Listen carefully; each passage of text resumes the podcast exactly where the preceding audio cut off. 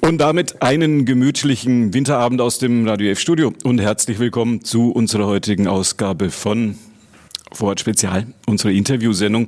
Wie immer, wenn am kommenden Mittwoch der Nürnberger Stadtrat zusammentritt, dann treffen sich an den Radio F Mikrofonen hier im Nürnberger Funkhaus die Fraktionsvorsitzenden der großen Parteien im Nürnberger Rathaus. So ist das auch heute. Und deswegen fangen wir heute auch erstmal gleich mit den Namen an. Andreas Kriegelstein ist zu uns gekommen. Er ist der Fraktionschef der CSU, der größten Fraktion im Nürnberger Rathaus. Thorsten Brehm ist dabei, der Fraktionschef der SPD, Regierungspartei, auch die Partei von Achim Letzko, dem Fraktionschef der Grünen. Der Mann für die politischen Analysen und Kommentare heute Abend am Radio F-Mikrofon ist Michael Usarek, der Chefredakteur der Nürnberger Nachrichten. Wolfram Steinert macht die Sendetechnik hier bei uns im Funkhaus. Audio und digital, hier alles über die Bühne. Günther Moosberger, Ihr Gastgeber, wünscht Ihnen einen angenehmen Abend und gute Fahrt, wenn Sie uns im Auto zuhören. Bis 21 Uhr oder so, bis kurz vor 21 Uhr haben wir zusammen das Vergnügen und wir diskutieren die großen Stadtratsthemen der Stadtratssitzung am kommenden Mittwoch. Und wir diskutieren natürlich auch ein bisschen die Dinge, an denen in diesen Tagen in Nürnberg kein Weg dran vorbeiführt. Sage ich Ihnen noch die Themen und dann legen wir gleich los. Thema Nummer eins, fang, gestern auf den Tisch gekommen. Fangen wir an. Kein Stadtratsthema, aber hm, naja, großes Thema. 365 Euro Ticket haben alle gesagt. Der Oberbürgermeister allen voran. Super Idee, das machen wir. Kommt auf den Weg. Jetzt sagt der VGN, wir machen nicht mit. Sagt jetzt einfach, machen wir nicht mit. Wir klären mal, ob das ähm, so funktionieren kann. Thema Nummer zwei. Das neue Opernhaus heißt Stadion. Bekommt Nürnberg ein neues Stadion? Da wird wohl so eine, der Kommunalpolitik sagt man wohl, eine Machbarkeitsstudie auf den Weg gebracht. Wir klären mal, was es rund ums neue Stadion alles zu diskutieren gibt und was da kommen kann und was nicht. Wenn noch Zeit bleibt, am Ende vielleicht noch ein kurzer Blick heute schon auf den Schulentwicklungsplan. Der steht auf der Tagesordnung der Stadtratssitzung, so wie auch das äh, neue Stadion. Und dann führt natürlich am großen Thema dieser Tage kein Weg dran vorbei. Wir halten ihn hier allerdings kurz und knapp, da es durchaus sein kann, dass Sie das Thema schon gar nicht mehr hören können. Impfen, demonstrieren und spazieren rund um Corona. Ich frage mal in die Runde und ich frage Andreas Kriegelstein, den Fraktionschef der CSU. Wie erleben Sie die Corona-Diskussion und wie erleben Sie den Spagat zwischen der anarchistischen Pandemie auf der einen Seite und den Versuchen der Bürokratie, das irgendwie bürokratisch auch noch äh, zu begleiten? Geht das zusammen? Kann das sein? Ja, zunächst mal schönen guten Abend auch von ja. meiner Seite, ja. auch an die Hörerinnen und Hörer. ja, äh, und äh, wir darf das, glaube ich, im Januar auch nochmal sagen. Ich wünsche auch allen ein gutes neues Jahr und vor allem jetzt auch aufgrund eben äh, der Corona Pandemie, vor allem Gesundheit. Ja, die Diskussion ähm, der letzten Wochen hat mich ehrlich gesagt auch äh, sehr nachdenklich gestimmt. Ich war mal zwischen den Jahren auch in Vertretung des Oberbürgermeisters im Rathaus äh, sozusagen unmittelbar da auch eingebunden, was das ganze Thema mit diesen sogenannten Spaziergängen betrifft. Und äh, ich habe mir dann auch die Frage gestellt, ähm, wie entwickelt sich das jetzt auch weiter in einer Stadtgesellschaft, wo wir sicherlich Offenheit und Transparenz auf der einen Seite erzielen wollen, auf der anderen Seite aber sehr, sehr viel Unwissenheit da ist, Unkenntnis, mangelnde Informationen. Und ich glaube, äh, dass es schon die Aufgabe auch von uns in der Politik ist, die Menschen jetzt mitzunehmen. Da zählt vor allem eins dazu, Aufklärung. Wir brauchen mehr Fakten. Und ich denke, da hat die Stadt Nürnberg in der letzten Zeit sehr viel getan. Wir hatten ja auch jetzt äh, im Dezember ja auch eine Demo, wo ja auch äh, Ärzte gesprochen haben, wo wir also auch versucht haben, den Menschen auch nochmal aufzuzeigen, wie wichtig hier wirklich Fakten sind und keine Fake News. Und ich glaube, das ist mal der erste Appell, dass ich allen Bürgerinnen und Bürgern mitgeben möchte, sich zu informieren, sich auch einen Überblick zu verschaffen. Und ich glaube, dass das auch unsere Aufgabe ist, eben als demokratische Parteien diesen Diskurs zu führen. Insofern begrüße ich das auch, dass wir heute Abend darüber reden. Aber klar ist auch eins, dass diese Demonstrationen, die von vielen jetzt auch genutzt werden, um abseits von Corona ihren Unmut zum Ausdruck zu bringen, ihre Unzufriedenheit vielleicht auch mit einem Staat, dass wir diesen Demonstrationen ein Stück weit natürlich auch dahingehend nicht nur jetzt mit Fakten etwas entgegensetzen müssen, sondern vielleicht auch den Menschen klar auf den Weg bringen müssen, es geht nur über das Thema Impfen, das, davon bin ich fest überzeugt.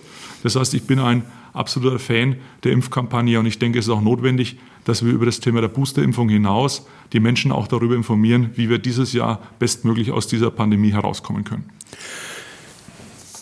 Thorsten Brehm, den Fraktionschef der SPD, frage ich, Spaziergänge, Demonstrationen, Impfkampagnen, Impfen ja, Impfen nein, Impfpflicht vielleicht, Bürokratie, Anarchie, all dieses, ja, wo manch einer ja sagt, oh, ich kann es nicht mehr hören. Ähm, erleben Sie wie? Persönlich bin ich schon auch einer, der sagt, äh, es wäre jetzt mal wieder Zeit für andere Themen und für Normalität, ja. aber man kann sich nicht raussuchen und ähm, die Inzidenzzahlen gehen nicht nur in der ganzen Bundesrepublik steil nach oben, sondern auch an, in Nürnberg und uns allen muss klar sein, Impfen ist der Weg aus dieser Pandemie heraus. Es reduziert die Risiken und im Falle einer Ansteckung mildert es den Verlauf. Und deswegen kann ich an alle nur noch mal appellieren, sich impfen zu lassen. Und man muss auch, wenn man jetzt auch diese Demonstrationen anschaut, immer trotzdem immer wieder auch in Erinnerung rufen, die größte Demonstration in Deutschland findet in den Impfstuben statt. Da gehen Tausende, Hunderttausende Menschen hin und all diejenigen, die dort auf die Straße gehen mit eher kruden Sprüchen auf ihren Schildern, das ist eine kleine, es ist eine verschwindende Minderheit. Sie ist zugegebenermaßen immer noch für, meine, für mein Gefühl zu groß. Aber im Vergleich zu all denjenigen, die sich da sozusagen einreihen, die Solidarität zeigen, die sich impfen lassen, ist es ein eher kleiner Kreis. Und für die habe ich an der Stelle überhaupt kein Verständnis. Das ist auch eine sehr unangenehme Mischung auch größtenteils von Rechtsradikalen durchtränkt, vor allem auch organisiert. Wir folgen ja auch immer politisch in diesen Telegram-Gruppen. Wenn man dann sieht, welche Sprache, Hass und Hetze da an diesen Tag gelegt wird, dann ist es wirklich auch erschreckend und deswegen bin ich schon auch dafür, dass wir als Zivilgesellschaft überparteilich auch deutlich machen, da stehen wir nicht bei denen. Wir appellieren an alle, sich wirklich zu überlegen, mit wem man da marschiert, an wessen Seite man da marschiert, wenn man sich einer solchen Demonstration anschließt. Und ansonsten, Andi Kriegelstein hat gerade schon viel gesagt, geht es jetzt einfach auch darum, einfach auch nochmal sachlich, nüchtern all diejenigen mit guten Argumenten zu überzeugen, die bisher den Schritt nicht gewagt haben, sich impfen zu lassen. Das ist jetzt einfach das, was wir in den nächsten Wochen und Monaten miteinander wie gesagt, überparteilich auch noch hinkriegen müssen, in Nürnberg wie deutschlandweit insgesamt. Achim Letzko ist der Fraktionschef der Grünen, eine Basispartei einst gewesen. Ob sie es noch ist, das steht auf einem anderen Blatt und das können wir hier in diesem Kreis sicherlich auch, äh, können wir lang und länger diskutieren, machen wir aber heute nicht. Die Grünen sind durch Demonstrationen groß geworden, auch durch Ideen, die von der Straße und die sozusagen von, von unten gekommen sind. Wie erleben Sie die Corona-Diskussion dieser Tage aus dieser Perspektive? Also Herr Moosberger, ich muss erst einmal sagen, dass wir natürlich weiterhin eine basisdemokratische Partei sind. Und Sie können mir das ganz persönlich auch abnehmen. Ich erlebe das jeden Tag. Also meine Basis weiß immer sehr genau, was ich falsch und richtig gemacht habe und spiegelt mir das auch. Ich vermute mal, bei den anderen ist es vielleicht ähnlich, aber bei uns ist es ganz besonders ausgeprägt und es ist auch gut so. Ja, ich kann mich ja nur einreihen in das, was meine zwei Vorredner gesagt haben. Trotzdem bin ich an einem Punkt skeptisch und zwar ist es die Vermittlung von Fakten. Ich habe den Eindruck, äh, mit Fakten dringt man irgendwie überhaupt nicht durch, weil da kommt, äh, ich denke, das haben wir alle schon erlebt, dann kommt sofort so ein Gegenargument, das, da bin ich jetzt natürlich nicht objektiv, das teilweise so, so, so, so merkwürdig ist, dass, dass einem erst einmal gar nichts einfällt und und wenn man dann fragt, wo kommt denn das jetzt her, dann hat man es halt irgendwo im Internet gelesen. Also es gibt da offenbar zwei Weltsichten. Jetzt sage ich einmal die wissenschaftsbasierte, seriöse, das nehme ich für uns in Anspruch. Und auf der anderen Seite so ein ganz weites Feld an, an mysteriösen, wir sagen immer Fake News, aber das ist auch eine, so eine Gefühligkeit, die da mitspielt, so, so allgemeines Unwohlsein. Und das ist auch das das Merkwürdige, also das sind natürlich auch häufig Menschen, die sind gut situiert, denen geht es ordentlich. Und dann kommt da auf einmal so eine ganz, ganz krude, wie der, wie der Thorsten Brehm schon gesagt hat, krude Weltsicht, die überhaupt nicht jetzt auch zum sozialen Status der Leute passt. Also da passt irgendwie gar nichts zusammen. Mein Appell, ich sage es wirklich so, mein Appell ist einfach, bei diesen sogenannten Spaziergängen, die keine Spaziergänge sind, sondern wohl kalkulierte Demonstrationen, schaut, wem ihr nachlauft, wer links und rechts von euch läuft und wer hinter euch läuft. Lauft nicht einfach blind den Leuten nach, weil ihr vielleicht glaubt, ich bin mit meinem Anliegen ja bürgerliche Mitte, ich habe seriöse Argumente. So einfach ist es nicht. Also diese, mein, mein tiefer Wunsch ist wirklich, dass sich jede und jeder prüft, Wer ruft auf zu solchen Spaziergängen? Und mit wem mache ich mich gemein, auch wenn ich mit denen eigentlich überhaupt nichts zu tun habe? Michael Husarek ist der Chefredakteur der Nürnberger Nachrichten. Ihre Redakteurinnen, Ihre Redakteure gehören zu den Menschen in der Stadt, vielleicht neben der Polizei, die diese Demonstrationen jetzt seit Wochen und Monaten aus nächster Nähe ja beobachten. Was bringen die mit in die Redaktion zurück? Was wird in den Redaktionsmeetings diskutiert, wenn es um dieses Thema geht? Und ist das tatsächlich, wie manch einer sagt, eine Gefahr für die Demokratie oder ist das eher ein Zeichen einer freien Gesellschaft, dass einfach jeder erstmal demonstrieren kann, wofür er will, wie, wie oft er will und was er will?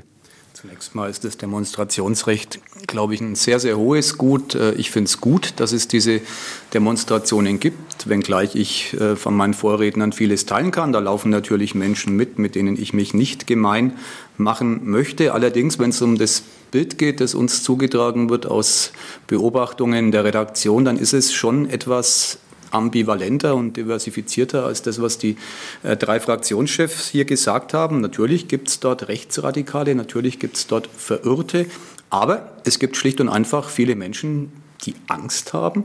Angst muss man ernst nehmen und ich glaube weniger, dass es mit Faktenlage was zu tun hat. Die Faktenlage ist eindeutig. Wir müssen uns alle impfen lassen. Wir sind hier im Raum wahrscheinlich auch alle. Ähm, aber ähm, manche Menschen tun sich schwer mit diesem Gang zum Arzt. Und jetzt kann man sagen, ähm, die haben einen Lattenschuss. Äh, ich finde, das wäre etwas zu einfach.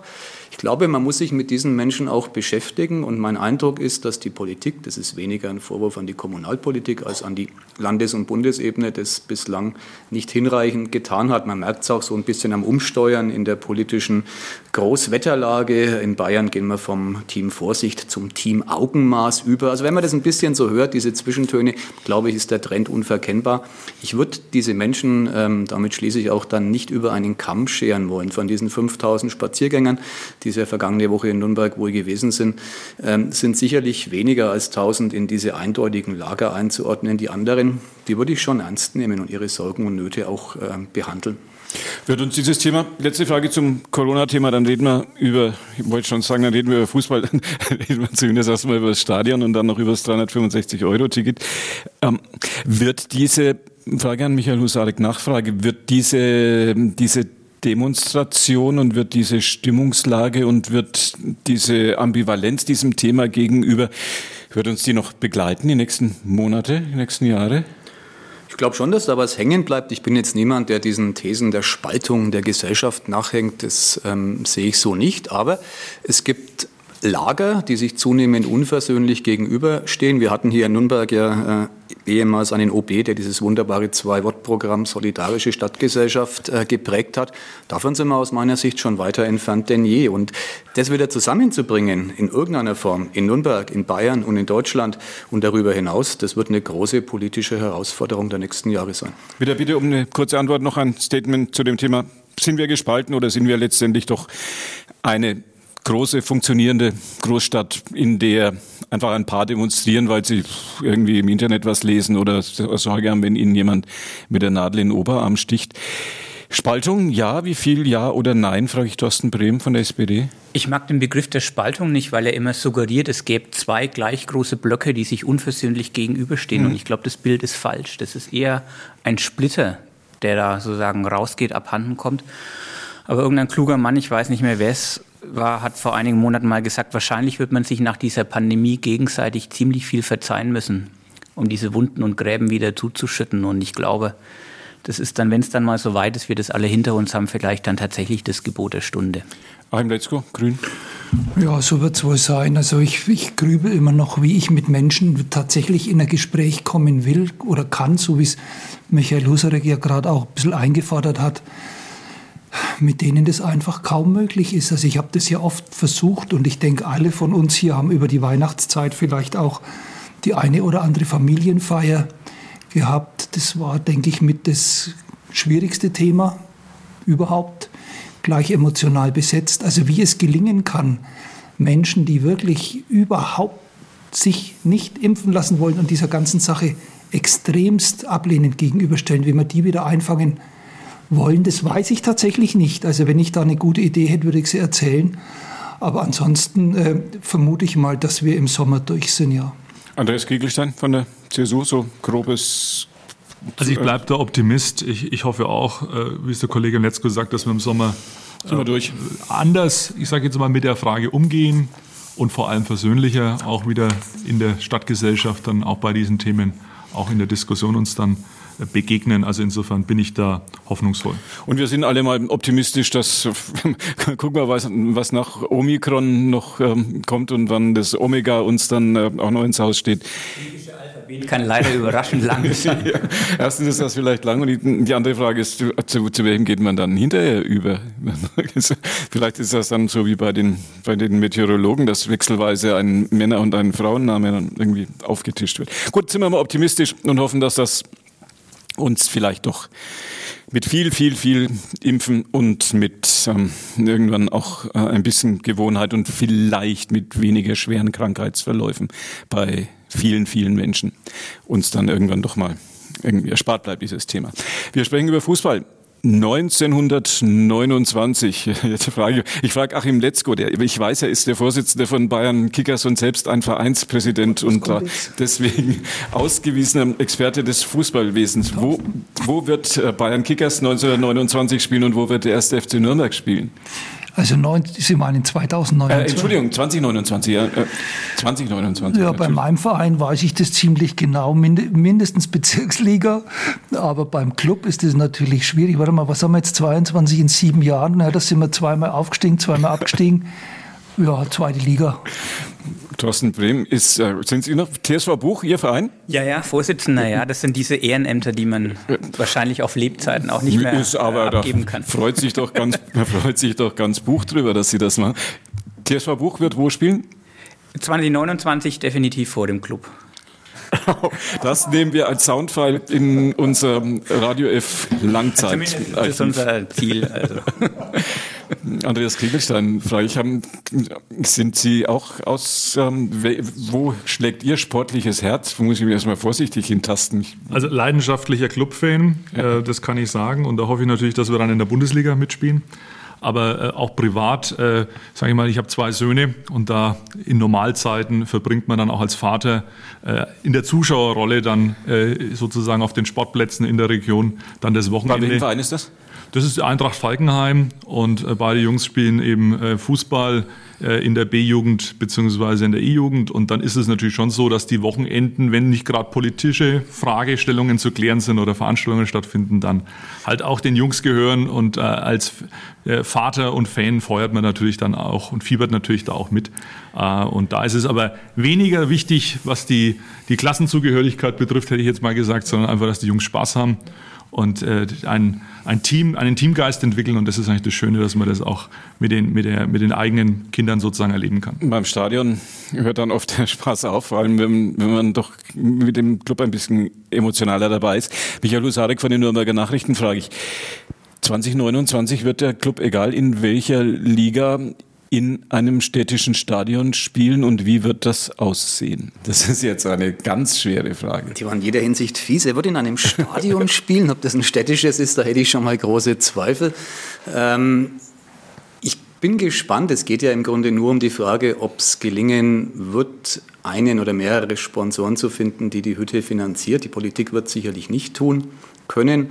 Ähm, insofern ist das die Gretchenfrage, die dann auch am Ende des Tages, ähm, finde ich ganz spannend, über das Wohl und Weh der Zukunft des ersten FC Nürnberg entscheidet, der natürlich selbst verantwortlich ist für einen sportlichen Erfolg, aber äh, allzu lang wird es nicht mehr gut gehen. Ähm, in der Hütte, in der der Club momentan spielen muss, die ist schlicht nicht wettbewerbsfähig, genauso wie die Mannschaft des ersten FC Nürnberg das häufiger unter Beweis stellt. Aber um beides zu ändern, bedarf es vieler, vieler Optionen, die gezogen werden müssen. Ich sehe es ganz offen noch nicht, dass 2029 ein neues Stadion da ist. Heißt das, dass der TSV Buch und der erste FC Nürnberg dann 2029 im sagen wir mal Frankenstadion, Easy Credit Stadion, ähm, Max Morlock Stadion, wie immer das ähm, dann heißen mag, städtisches Stadion am Dutzendteich, ähm, dass das erstmal dann alles so beim alten perspektivisch bleiben wird, frage ich Thorsten Brehm.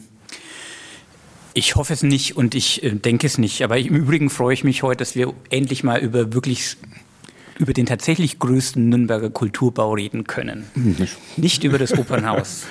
sondern über den Ort, wo die Tragödie wirklich authentisch und nahbar aufgeführt wird, äh, wir regelmäßig. Melden, wir melden uns vom Abgrund. Und, der ähm, Satz von Günter Koch, der über diese genau. Umgebung alles sagt. Naja, das einzige Schmuckkästchen ist halt tatsächlich in die Jahre gekommen. Und ich glaube schon, dass wir in den nächsten Jahren weiterkommen müssen, denn wenn wir nicht weiterkommen, heißt es, wir müssen allein aus ganz banalen Sanierungsgründen jedes Jahr einen ordentlichen Millionenbetrag in dieses Stadion pumpen, ohne dass damit qualitativ oder funktional irgendwas gewonnen wäre oder etwas sich verbessern würde. Und deswegen bin ich jetzt dem Bürgermeister Christian Vogel sehr dankbar, der das Stadion ja in seinem Geschäftsbereich verantwortet dass er so eine Machbarkeitsstudie auf den Weg bringen möchte und dieses Stadion dabei aber auch mehr und mehr so ein Stück weit Richtung Multifunktionsarena auch rücken möchte. Alle 14 Tage mal einen Ball kicken, das ist halt im Prinzip mit viel zu wenig Einnahmen verbunden. Da braucht man schon auch andere Veranstaltungsformate. Möglichst viele Helene Fischer, die das Stadion auch voll macht und äh, für Mittelrückflüsse sorgt. Aber wir denken auch an Kongresse, an Tagungen, die im Stadion, rund ums Stadion stattfinden. Also man muss da auch ein bisschen kreative Ideen entwickeln, wie man sich neue Finanzierungsmöglichkeiten dort erschließen kann. Der Club ist und bleibt natürlich der zentrale Hauptnutzer dieses Stadions und der zentrale Akteur mit bei den weiteren Planungen. Aber ich gehe jetzt auch mal davon aus, dass die Geldmittel, die der Club mitbringen wird, ähm, auch in einem überschaubaren Maße äh, sich darstellen werden. Von daher bleibt es jetzt äh, ein spannendes Thema, aber wir machen uns jetzt auf, im Rahmen von einem strukturierten Prozess mal miteinander überhaupt eine Idee zu entwickeln, wohin wir mit dem Stadion, aber eben auch mit dem Areal drumherum hinwollen. Und ich denke, ähm, auf der Basis können wir dann am Ende auch gucken, in welchem Finanzierungskonstrukt wir uns dann einer Lösung nähern. Ich frage Andreas Kriegelstein, den Fraktionschef der CSU. Großes Thema, wenn es ums Stadion geht. Die früher hat man gesagt Aschenbahn, jetzt ist das Rekordan, Kunststoffbahn. Deutsche Meisterschaften, Leichtathletik, Sportfeste, die wir dadurch nach ähm, Nürnberg bekommen. Ist diese Laufbahn ein Knackpunkt und ist der Denkmalschutz ein Knackpunkt, wenn man über das weitere, über die weitere Ausgestaltung des Stadions redet? Das sind natürlich zwei wichtige Aspekte, die wir bei der weiteren Planung berücksichtigen müssen. Ich bin ein großer Leichtathletik-Fan, muss aber auch offen gestehen, dass es uns eigentlich in den letzten zehn Jahren nicht gelungen ist, äh, über die deutsche Meisterschaft hinaus, die dann dreimal stattfand in Nürnberg, wirklich auch äh, Großereignisse nach Nürnberg zu holen oder zumindest einmal jährlich ein großes Sportfest durchzuführen. Und insofern ist natürlich schon die Frage auch berechtigt, brauchen wir in Nürnberg die Leichtathletikbahn dauerhaft? An dieser Stelle ist es notwendig, sozusagen das Stadion auch unter dem Aspekt jetzt dann auch zu ertüchtigen. Äh, das sehe ich eher skeptisch. Ich glaube, dass wir mehr Möglichkeiten haben, wenn wir auf die Leichtathletikbahn verzichten. Das heißt also, ähm, wir würden jetzt schon auch im Rahmen der Machbarkeitsstudie eben auch diesen Ansatz prüfen lassen. Was wäre denn möglich, wenn wir eben ohne Bahn, ohne Leichtathletikbahn die weitere Planung anstoßen? Das Thema Denkmalschutz muss man, glaube ich, auch äh, im Umfeld mit betrachten. Also da geht es jetzt nicht nur um die denkmalgeschützte Haupttribüne, von der man ja offen gesagt auch nicht mehr allzu viel sieht, ja. sondern natürlich auch, wenn man sich das gesamte Quartier anschaut, in dem Fall halt das Reichsparteitagsgelände, dann ist es schon auch ein sehr sensibler Ort. Und unter dem Aspekt muss man natürlich auch die Entwicklung äh, des Stadtteils, des Quartiers auch betrachten. Wir sind aber der Auffassung, dass es da auch keine Denkverbote geben darf. Also wir glauben schon, wenn man jetzt diese Idee einer Arena, Kollege Brehm sagt Multifunktionsarena, wenn man die weiterdenkt, dann kann man natürlich auch so einen Campus sich auch gut vorstellen, wo man vielleicht nicht nur das Thema Sport hat, sondern vielleicht auch das Thema Entwicklung, Forschung, vielleicht auch Medizin. Wir haben ja einige Player in der Region, die in diesen Bereichen, sei es Sportartikelhersteller, aber auch andere große Konzerne, äh, durchaus sehr erfolgreich sind. Und dann ist halt die Frage, ob man nicht diese externen Partner aus der Wirtschaft jetzt auch gewinnt, um vielleicht gemeinsam etwas zu entwickeln. Die Arena ist gleich gegenüber. Wir haben dort Sportvereine ja nicht nur den Club, sondern die Ice Tigers, HC Erlangen. Das heißt, wenn wir diese ganze Community mal betrachten, dann glauben wir schon, dass das eine Riesenchance wäre, eben diesen Sportcampus mit der Verbindung Forschung und Medizin weiterzuentwickeln. Und da sehen wir natürlich auch die Chance, dass wir das Ganze dann auch unter finanziellen Aspekten gut stellen, darstellen können. Und das ist, glaube ich, jetzt einfach der Weg, den wir gehen wollen. Diese Machbarkeitsstudie ist die Basis für diese weitere Untersuchung und Analyse. Aber es ist zwingend notwendig, dass wir von vornherein neudeutsch eben die Stakeholder mit beteiligen. Das heißt, die Partner aus der Wirtschaft, aus der, ich sage mal, Forschung. Wir haben in der Nähe jetzt dann bald auch die Technische Universität. Und da ist es ganz wichtig, dass wir die Verzahnung hinbekommen. Und ich glaube, äh, wenn uns das gelingt, dann wird vielleicht auch der 1. FC Nürnberg 2029 in einem Bundesliga-tauglichen Stadion spielen.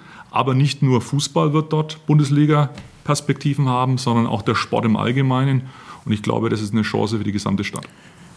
Ist das Theorie, grau ist alle Theorie, frage ich Achim Letzko. Ist das realistisch? Das jetzt Adidas hat ja schon lange jetzt rum, bis der Club überhaupt wieder Adidas Hemden anziehen konnte, dass man jetzt dann gleich von Seiten äh, aus, aus, von den Konzernen aus Herzogenaurach gleich ein ganzes Stadion mit drei Streifen macht? Naja, es hängt natürlich auch immer mit dem sportlichen Erfolg des ersten ja. FC Nürnberg zusammen. Das kann man nicht trennen. Also ich. Äh, da gibt es ja, ja auch Aussagen, dass man, dass man das einfach überhaupt nicht will, solange der Club halt so spielt, wie er jetzt spielt. Also ich meine einfach so in der, in der Spielklasse. Und auch wenn du in der ersten Liga permanent hinten drin hängst, bist natürlich jetzt nicht für einen Weltkonzern die Nummer eins. Ja. Das glaube ich, das, das kann man sich schon irgendwie ja. so vorstellen. Was mir gut gefällt bei der Vorlage für den Stadtrat, ist einfach tatsächlich das, dass man jetzt aus diesem reinen Stadion so mal den ganzen Umgriff sich anschaut. Äh, das finde ich gut. Und auch, dass man das Stadion als solches noch einmal anders denkt und da Unterschiedliches noch mit unterbringen will. Das finde ich erst einmal grundsätzlich sehr, sehr, sehr gut.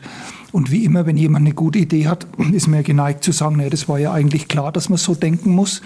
Aber viele Jahre haben wir es doch sehr verengt auf das Stadion bezogen und Christian Vogel hat jetzt mit, seiner, mit seinem Team da doch noch einmal einen schönen Aufschlag geschafft, der den Blick weitet. Also das finde ich gut. Allerdings kann ich mir eben, oder fehlt mir im Moment ein bisschen die Fantasie, wo die Partner herkommen sollen oder können, die das dann auch finanziell stemmen. Und die, die es stemmen, die wollen ja auch irgendwie einen Nutzen draus ziehen. Also das, das sieht man noch nicht. Es macht ja auch nichts, weil deswegen machen wir auch die Machbarkeitsstudie. Da werden wir dann hinterher schlauer sein. Also grundsätzlich sind wir von unserer Fraktion her erst einmal der Meinung, Studie machen und hinterher bewerten. Was für uns nicht in Frage kommt, ist tatsächlich ein hoher städtischer Anteil an dieser ganzen Maßnahme. Wo liegt da, Michael Husarek von den Nürnberger Nachrichten, frage ich, wo liegt da Ihrem Einblick nach die Schmerzgrenze? Wenn man dem Kämmerer von Nürnberg glauben darf, was ich tue, dann äh, ist die Schmerzgrenze bei Null. Also die Stadt hat ja kein Geld mehr, wird Herr Riedel nicht müde zu betonen. Wahrscheinlich hat er recht. Insofern äh, ist diese Finanzierung schon die Gretchenfrage. Ich finde auch, das klang gerade schon mal an, der Denkmalschutz ist eine nicht ganz unwichtige. Wenn wir mal ganz ehrlich sind, sind wir uns vielleicht sogar alle einig hier im Raum, äh, macht null Sinn diesen Denkmalschutz aufrechtzuerhalten, weil er null Wirkung zeigt. Ich kann da kein Denkmal erkennen. Das ist für Feinschmecker. Mein Eindruck ist, mit dem Denkmalschutz kann man reden. Die Stadt muss es halt mal tun. Hat sie bei der Oper bewiesen, dass es nicht gern tut, aber sie sollte es dann mal tun beim Thema Stadion. Und da sehe ich schon äh, Optionen, die man noch ausloten kann, begleiten zu der Machbarkeitsstudie und dann auf den Geldgeber zuzugehen, ist schon mal eine ganz andere Nummer als mit diesem Krückstock, denkmalgeschützte Haupttribüne, die ja manches auch verhindert, muss man mal ganz deutlich so sagen. Also ich kann mir diese große Lösung mit diesen Parametern überhaupt nicht vorstellen, was die Leichtathletikbahn anbelangt. Äh, auch da würde ich mir noch klarere Worte wünschen. Natürlich wird es die künftig nicht mehr geben können, wenn das auch nur ansatzweise umgesetzt werden soll. Ja. Also Laufbahn weg und Finanzier suchen. Exakt. Und wann müssten die Bagger kommen? Oder die, ja, die das Abrissbirne? Das kann ja so nie funktionieren. Also wenn der Zeitplan von Christian Vogel, den ich sehr schätze, ja, eingehalten 29. werden sollte, dann würde ja die Fußballoper vor der richtigen Oper eröffnen die irgendwann dann 2035 an den Richard-Wagner-Platz zurückkehrt. Und ganz offen, da fehlt mir echt die Fantasie. Das muss ja jetzt ratzfatz gehen. Wir sind im Jahr 2022. Mhm. Eine Machbarkeitsstudie, sagen wir ein halbes Jahr ist wenig. Dann muss der Stadtrat befinden. Da muss irgendwo aus dem Nichts der berühmte Geldgeber kommen. Da muss es eine Planung geben. Da muss es einen Bau geben. Einen Bau im laufenden Betrieb.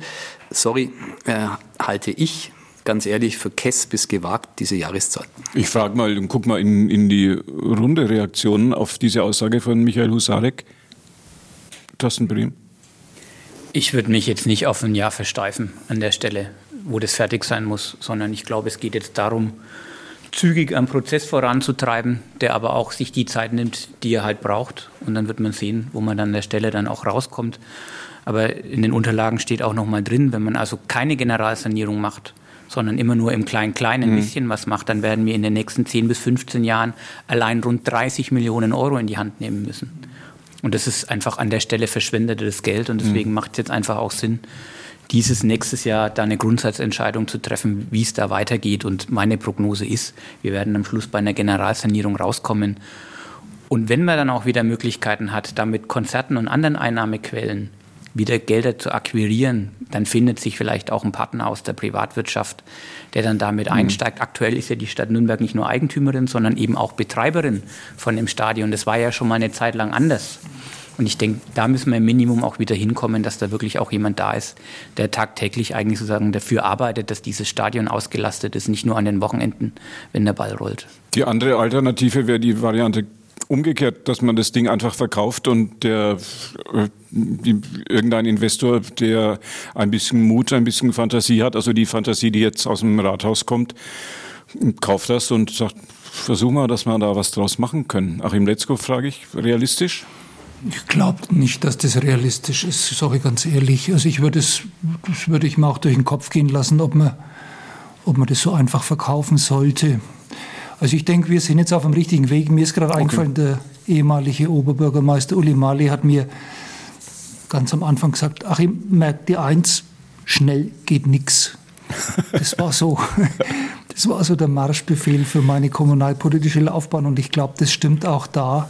Man muss es schon gut abwägen und wenn wir uns jetzt hier einig sind, heißt es ja nicht, dass alle 70 im Stadtrat denselben Erkenntnisgewinn dann schon haben wie wir und es dauert einfach seit Zeit und von daher 29 ist fast ein bisschen mutig, auch wenn, auch wenn das vielleicht komisch klingt, weil jeder sagt, oh Gott, ey, das sind sieben Jahre, das muss doch schneller gehen. Geht es wahrscheinlich nicht. Andreas Kriegelstein von der CSU. Sie sind optimistisch, dass das, was Sie vorhin dargelegt haben, aus, ausgeführt haben, dass das erreichbar ist? Ich bin äh, erstmal optimistisch, dass wir diesen Weg jetzt gehen, äh, um da mehr Klarheit zu erzielen. Und wie dann die Beteiligung von extern aussieht, muss man abwarten. Ob das dann eine Projektgesellschaft ist, wo sie externe einbringen, ob dann aus der Projektgesellschaft auch eine neue Betriebsgesellschaft herauswächst, wie dann da Eigentumsfragen geklärt werden, das ist alles offen.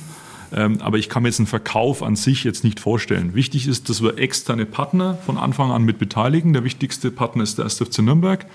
Ich habe schon das Gefühl, dass das neue Management äh, da wirklich äh, sehr gute Arbeit leistet und äh, dass da auch sehr viel Kreativität jetzt schon in den Prozess mit eingeflossen ist. Wenn jetzt die Stadt, der 1. FC Nürnberg und externe Partner sich zusammensetzen, glaube ich auch, dass man dann vielleicht in einem halben Jahr mehr äh, auch Klarheit hat und dann auch diesen Prozess auch entsprechend, was die Zeitschiene betrifft, äh, besser beantworten kann. Aus heutiger Sicht, jetzt gemessen an den Anforderungen, die wir als Stadträte im Rathaus haben, glaube ich, äh, ist das Stadion nicht Prio 1. Das muss man mal ganz klar sagen. Da haben wir andere Herausforderungen, auch vor dem Hintergrund der Haushaltslage. Ähm, das heißt also, wir können äh, sicherlich über diese 30 Millionen, die da im Raum stehen, hinaus äh, wahrscheinlich auch keinen höheren Beitrag leisten. Mhm. Und deswegen ist es klar, wenn wir eine große Lösung wollen, dann geht es nur mit externer Beteiligung. Und das ist jetzt die Aufgabe, auch in den nächsten Wochen das abschließend zu klären.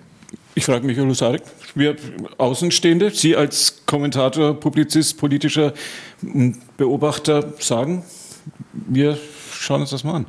Ja, mit ein bisschen leicht schmerzverzerrtem Gesicht, wenn ich dann manchmal mich doch nach Fürth aufmache und äh, mir dieses Stadion anschaue, muss man schon sagen, Hut ab, was die Nachbarn da aus dem Boden gestampft haben, inklusive der hier so schmerzlich vermissten Bereiche für die Reichen und Schönen, ähm, die Logen und äh, den VIP-Bereich. Und das erstaunt mich dann am Ende des Tages doch, ähm, dass in Fürth, die ja vielleicht auch nicht zufällig eine Liga höher spielen als der Club, ähm, etwas Zwischendurch jetzt ist. mal, muss man ehrlicherweise wow. sagen. Aber immerhin. Schauen wir mal, wie lange das so bleibt. Ja, eben, eben. Ähm, hier in Nürnberg ist es nicht möglich. Da kann man jetzt lang nach Ursachen forschen, ist im Grunde müßig. Ich wünsche mir, dass der Prozess gelingt und dass es dann auch tatsächlich klappt, in welcher Konstellation auch immer, weil für eine Stadt wie Nürnberg mit dem Potenzial, wie es der erste FC Nürnberg hat, ist es schon ja. ein ziemlich erbärmlicher Zwischenzustand, in dem wir uns da gerade bewegen. Haben wir zumindest mit der Hauptstadt eines gemeinsam, ein großes Stadion mit einer Laufbahn. in beiden Fällen das Olympiastadion gibt es wohl die Diskussion ja auch, Olympiastadion muss so bleiben, wie es ist. Und vielleicht muss aus finanziellen Gründen auch das Frankenstadion, Easy Credit Stadion, Max Morlock Stadion so bleiben, wie es ist. Malisch ist, äh, Malisch hat zwei Punkte. Ähm, Zwei-Punkte-Programm hat äh, Michael Husarek vorhin gesagt für die Kommunalpolitik, solidarisch und Stadtgesellschaft. Ulrich Mali, der natürlich ein Mann war, dem die Stadt Nürnberg während seiner Amtszeit viel zu verdanken hat und der diese Stadt sicherlich auch ganz gut durch fast zwei Jahrzehnte gebracht hat, hat auch den Satz gesagt, schnell geht nix, habe ich jetzt gerade eben gelernt von Achim Netzko.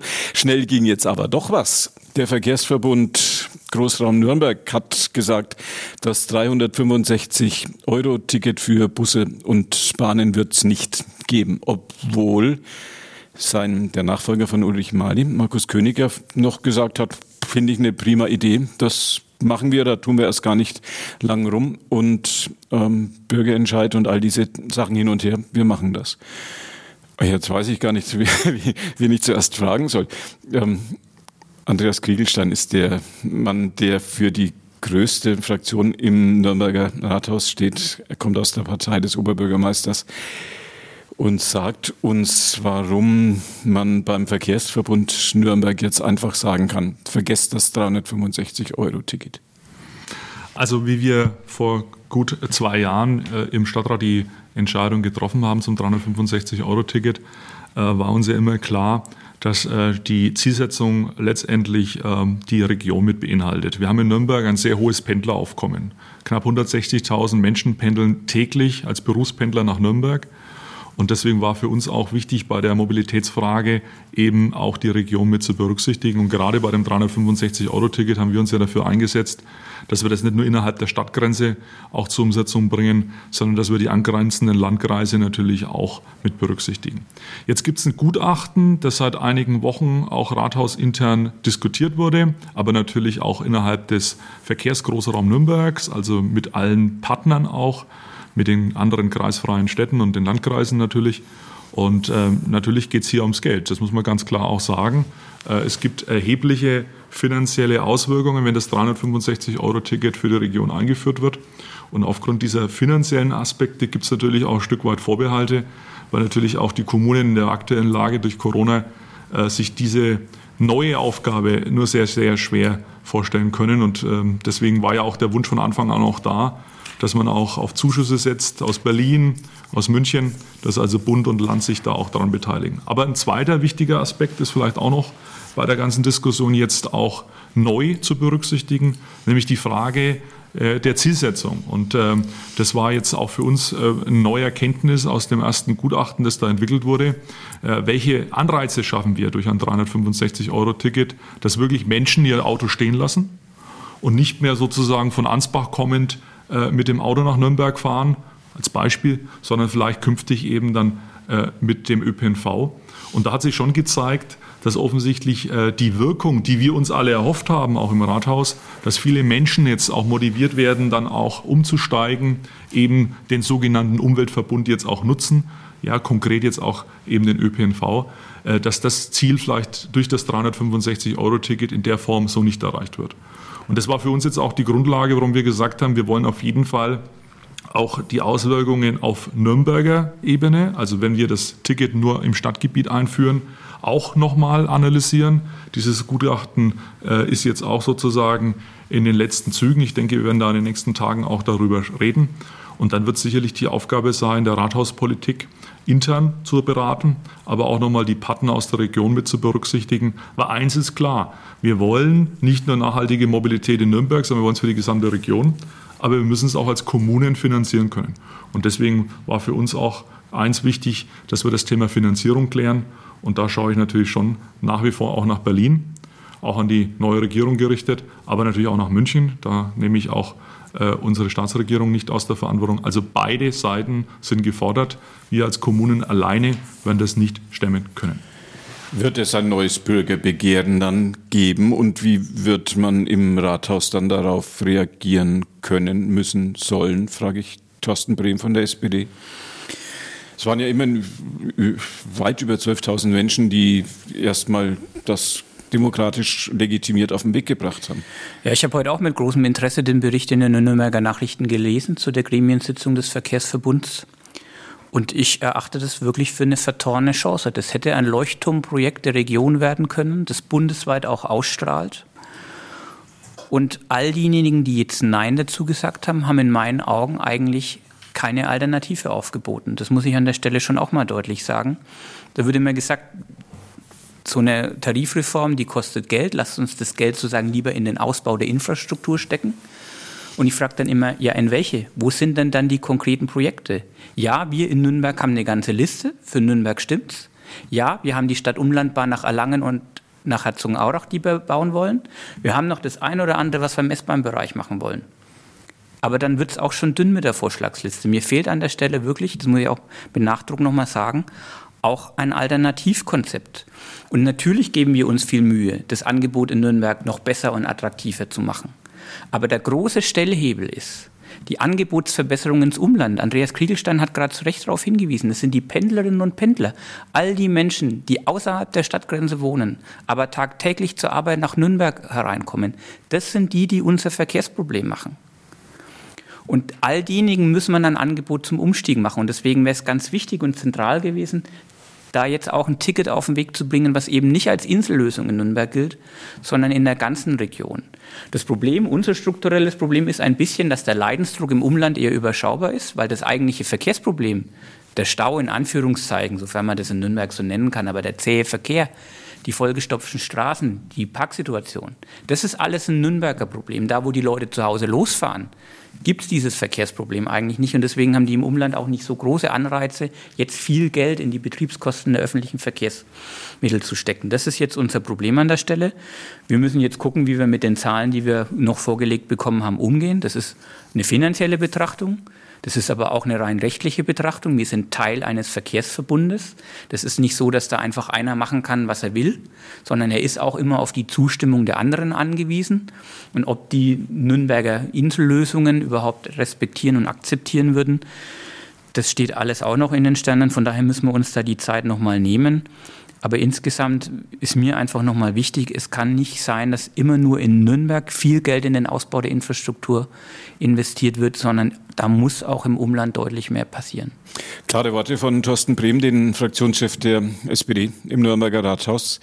Achim Letzko ist der Fraktionschef der Grünen und ich nehme mal an, dass Ihre Partei mit dem Gedanken, dass das 365-Euro-Ticket in Anführungszeichen beerdigt werden soll, nicht einverstanden ist. Ja, sicher nicht. Ich kann aber unmittelbar anschließen an das, was Thorsten Brehm gerade ausgeführt hat. Ich gehe sogar noch einen Schritt weiter. Also jetzt retrospektiv betrachtet, also wenn man ein Thema an die Wand fahren will, dann macht man das so, wie die Gutachter das jetzt gemacht haben.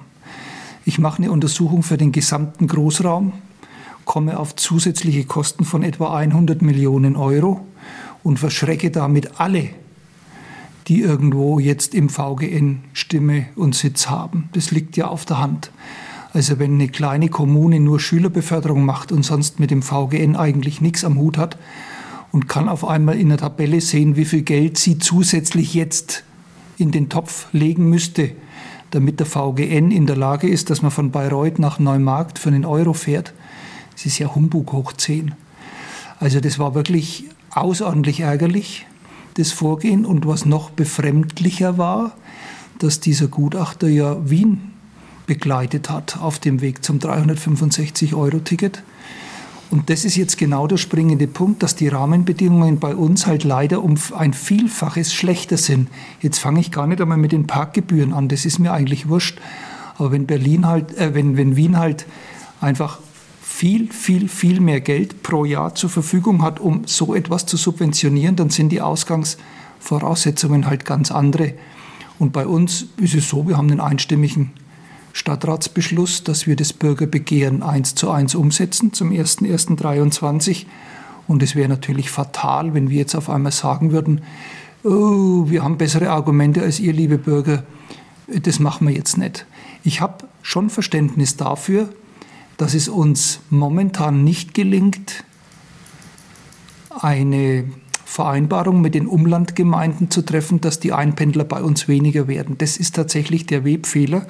Aber das Bürgerbegehren, das wir einstimmig im Stadtrat beschlossen haben, ging ja auch immer nur von der Stadt Nürnberg aus. Also man könnte uns jetzt vielleicht vorwerfen, dass wir bei dem Beschluss nicht über den Tag hinaus gedacht haben und haben uns nicht gedacht, ja, Moment einmal, ähm, der Beschluss als solcher, der greift ja viel zu kurz. Aber ich glaube, wir waren damals der festen Überzeugung, dass die Umlandgemeinden da hellauf begeistert sind und mitmachen. Da haben wir uns wahrscheinlich getäuscht. Also ich muss ganz offen sagen, ich kann mir nicht vorstellen, dass wir von dem Beschluss runtergehen, sehe aber auf der anderen Seite unsere finanziellen Zwänge, die ganz, ganz, ganz erheblich sind. Also das wird, das Thema wird mindestens genauso spannend wie die Frage, wo kommt das ICE-Werk hin und wo kommt das Opernhaus-Interim hin. Und das ist so, dass es da keine einfachen Antworten drauf gibt, aber ein einstimmiger Beschluss ist ein einstimmiger Beschluss. Michael Husarek frage ich, den Chefredakteur der Nürnberger Nachrichten. Spannende Diskussion, die uns erhalten bleiben wird, vermute ich. Definitiv. Also ich kann da verschiedene Lehren jetzt schon draus ziehen. Die erste war, wir hatten einen sehr jung im Amt sich befindlichen Oberbürgermeister, der in gewisser Hinsicht euphorisch und naiv zugleich war, als er gesagt hat, ja, wir machen das und wir schreiben Geschichte und die Landkreise binden wir mit ein. Da hat man jetzt gesehen, dass das nicht ganz so einfach ist. Die lassen sich nicht einfangen. Bin ich ganz bei den Vorrednern von den Fraktionen. Ähm, aus durchsichtigen Gründen, die ich als ja, nicht gut erachte, aber es ist nun mal so. Zum anderen sehen wir an der Thematik auch, wie schwierig es ist, die theoretisch kluge Idee einer Mobilitäts- und Verkehrswende in der Praxis umzusetzen. Jeder von uns hier sagt, eigentlich eine coole Sache, 365 Euro Ticket, aber der Teufel steckt im Detail. Es gelingt ja in diesem Verkehrsverbund ganz offenbar nicht, es umzusetzen.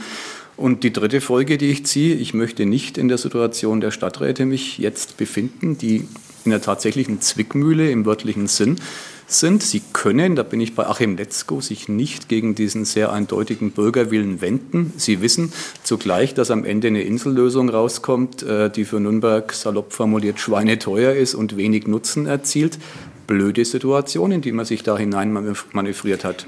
Kann das 365-Ticket nur für Nürnberg die Lösung sein? Wir haben noch drei, vier Minütchen. Ich frage mal kurz in die Runde. Nein, definitiv nicht. Es wird aber für Nürnberg ein 365-Euro-Ticket geben müssen, aber auch das kann nur der Anfang sein. Das wird keine mhm. gute Lösung sein. Andreas Krieg. Also wie gesagt, ein, ein, Ticket, das nur im Stadtgebiet äh, dann auch seine Gültigkeit hat, ist für mich keine verkehrliche Lösung. Und deswegen bleibt es bei dem harten Ringen jetzt um eine, ich sage mal, einen Weg, den wir letztendlich auch mit den Umlandgemeinden finden müssen. Ich gebe diese äh, Diskussion noch nicht auf. Und ich glaube auch, dass man sich jetzt äh, auch im, im VGN-Verbund auch mit der Frage auseinandersetzen muss. Also das Thema Mobilitätsbeschluss, den wir ja in Nürnberg gefasst haben, der ja jetzt nicht nur das Thema 365-Euro-Ticket beinhaltet, sondern darüber hinausgehend viele andere Fragen. Diese Fragen müssen sich die Umlandgemeinden auch stellen. Und ich glaube, das sind viele Entscheidungen jetzt in den nächsten Wochen äh, noch offen. Ich sehe das noch nicht als endgültig entschieden. Und äh, diese Diskussion werden wir weiterführen. Wenn Titus Schüler auf der einen Seite und Markus König auf der anderen Seite, dass das ganze politische Spektrum ja fast drin, jetzt gesagt haben, wir wollen das und jetzt ein neues Bürgerbegehren kommt und wieder 15, 20, 30.000 Menschen das unterschreiben. Je emotionaler die Diskussion geführt wird, umso mehr Menschen werden das werden, die dafür plädieren. Bringt sie das in, die, in eine echte Zwickmühle, frage ich Thorsten Brehm und dann Achim Letzko? Nein, und ich habe auch überhaupt keine Angst vor einem Bürgervotum. Aber wir haben damals im Stadtrat eine Antwort, eine politische Antwort auf dieses Bürgerbegehren gegeben. Und ich glaube, wir müssen jetzt trotzdem den politischen Rahmen noch mal ein bisschen weiterziehen. Den ÖPNV attraktiv zu machen, ist immer verbunden mit einem Dreiklang. Infrastruktur ausbauen, Takt verdichten und Tarife attraktiver machen. Und ich glaube, die drei Sachen müssen klug ineinander greifen. Und ich glaube, es ist unsere Aufgabe, da was zu präsentieren und da die Bevölkerung insgesamt davon zu überzeugen, dass das der richtige Weg ist, weil klar ist, der Euro kann am Ende nur einmal ausgegeben werden. Es gibt auch Stadtteile in Nürnberg, da ist so ein Ticket nett, aber wenn der Bus nur alle 40 Minuten fährt, hilft es einem halt auch nichts. Und von daher müssen wir da in den nächsten Wochen und Monaten einfach nochmal konzeptionell mehr leisten, Überzeugungsarbeit leisten. Und dann bin ich mir sicher, dass wir am Ende auch zu einer Entscheidung im Nürnberger Rathaus kommen, die auch von einer breiten gesellschaftlichen Akzeptanz getragen wird. Frage an Achim Letzko. Sie teilen das? Wird so laufen? Und also angenommen, es kommen noch naja, Bürgerbegehren, unterschreiben Sie ich, will, ich, ich schaue jetzt mal äh, zum Andreas Kriegelstein. Ich will jetzt bitte nicht missverstanden werden, aber was mir wirklich gut gefallen würde, wäre, wenn der Ministerpräsident sagt, also passt mal auf, ihr habt euch so miteinander verhakt. Jetzt machen wir mal einen runden Tisch. Die Staatsregierung organisiert es. Wir setzen uns jetzt einmal zusammen und versuchen gemeinsam einen Weg zu finden. Also Nürnberg und, sage ich mal, das nähere Umland. Ähm, Weil jetzt im Moment ist ja so, dass die Staatsregierung sagt, ihr einigt euch einmal, was ihr wollt. Und dann kommt er zu uns und dann schauen wir uns mhm. das gemeinsam an. Und da könnte ich mir eine proaktive Rolle der Staatsregierung an dem Punkt ohne irgendeinen Vorhalt, könnte ich mir gut vorstellen, als, als Lösungsmöglichkeit, dass wir, wie der Thorsten Brehm gerade sagt, den Rahmen einmal ein bisschen weiten und, und auch die, die politische Dimension noch einmal deutlicher machen. Ich glaube nicht, dass man sowas äh, verlieren kann äh, jetzt politisch. Das wäre, also das wäre, das wäre meiner Meinung nach im Moment so der Königsweg, wie wir aus der Nummer einigermaßen rauskommen, sodass wir auch wissen, was zahlt denn der Freistaat dazu, der ja nur dazu zahlt, wenn es nicht nur Nürnberg macht, sondern es schon einen Umgriff hat. Wie groß der Umgriff ist, das kann man ja noch diskutieren. Ich gehe davon aus, Andreas Kriegelstein, dass Sie und Markus König mit zu denjenigen gehören, die die Telefonnummer von Markus Söder haben und dass Sie dort am ehesten einen Gesprächstermin bekommen. Täusche ich mich? Äh, ganz klar, wir stehen auch im Dialog mit dem Herrn Ministerpräsidenten, aber wie es Achim Letzko zu Recht auch sagt, wir müssen auf jeden Fall eine gemeinsame Lösung finden innerhalb der Region. Und deswegen wird es Gespräche geben, davon bin ich überzeugt, unter welcher Beteiligung auch immer. Wichtig ist, dass man konstruktiv bleibt und das Thema Verkehr und äh, die Fragen, die damit verbunden sind, beschäftigen uns ja nicht nur in Nürnberg. Auch wenn bei uns die Not vielleicht in Anführungszeichen am größten ist, Stichwort Staus, äh, die wir nach wie vor haben und Belastungen, die daraus abzuleiten sind. Aber Fakt ist, äh, wir brauchen eine Lösung für die gesamte Region. Und wir werden, frage ich Michael Husarek, wir werden das Thema in vier Wochen an dieser Stelle vermutlich dann nochmal mit neuen Aspekten diskutieren. Auch wenn dann noch einmal ein Gutachten ja auch schon, wie man so schön neudeutsch sagt, in der Pipeline ist. Definitiv. Also ich hätte auch eine Lösung. Man kann auf den Frankenschnellweg verzichten, das Geld oh, nehmen und in den ÖPNV-Ausbau reinstecken. Da käme, da käme ordentlich was zusammen. Vielleicht, wenn noch, wenn die Diskussion noch lange geführt wird, vielleicht ist das definitiv die mehrheitsfähige Lösung der Zukunft. Drei Themen fürs nächste Mal haben wir schon fast äh, auf dem Tablett. Wo kommt das ICE-Werk hin? Äh, wie geht das jetzt mit dem Standort von der, von der Interimsspielstätte der Oper genau weiter? Innen rein, außen hin? Oder und wie, würden, wie, wie viel werden wir künftig alle fürs Straßenbahn und fürs U-Bahn-Fahren und fürs Busfahren bezahlen? Das waren unsere Gäste im Radio F-Studio am Mittwochabend, die Fraktionsvorsitzenden der großen Parteien im Nürnberger Rathaus. Wir haben diskutiert zwei Stadtratsthemen, Corona-Situation und Zukunft des Stadions. Wir haben diskutiert den Hammer des gestrigen Tages, die 365 Euro, das 365 Euro Veto des ähm, VGN. Und über die Schulsituation werden wir bei Gelegenheit an dieser Stelle sicherlich sprechen können. Bei uns heute gewesen Andreas Kriegelstein, der Fraktionsvorsitzende der CSU, Achim Letzko, der Fraktionschef der Grünen, Thorsten Brehm, der Fraktionschef der SPD und Michael Husarek, der Chefredakteur der Nürnberger Nachrichten, Günther Moosberger, war ja Gastgeber. Bei uns geht es jetzt, naja, doch zügig den 21 Uhr Nachrichten gegen ihn. Danke fürs Zuhören und noch einen gemütlichen Winterabend zu Hause oder unterwegs. Tschüss zusammen.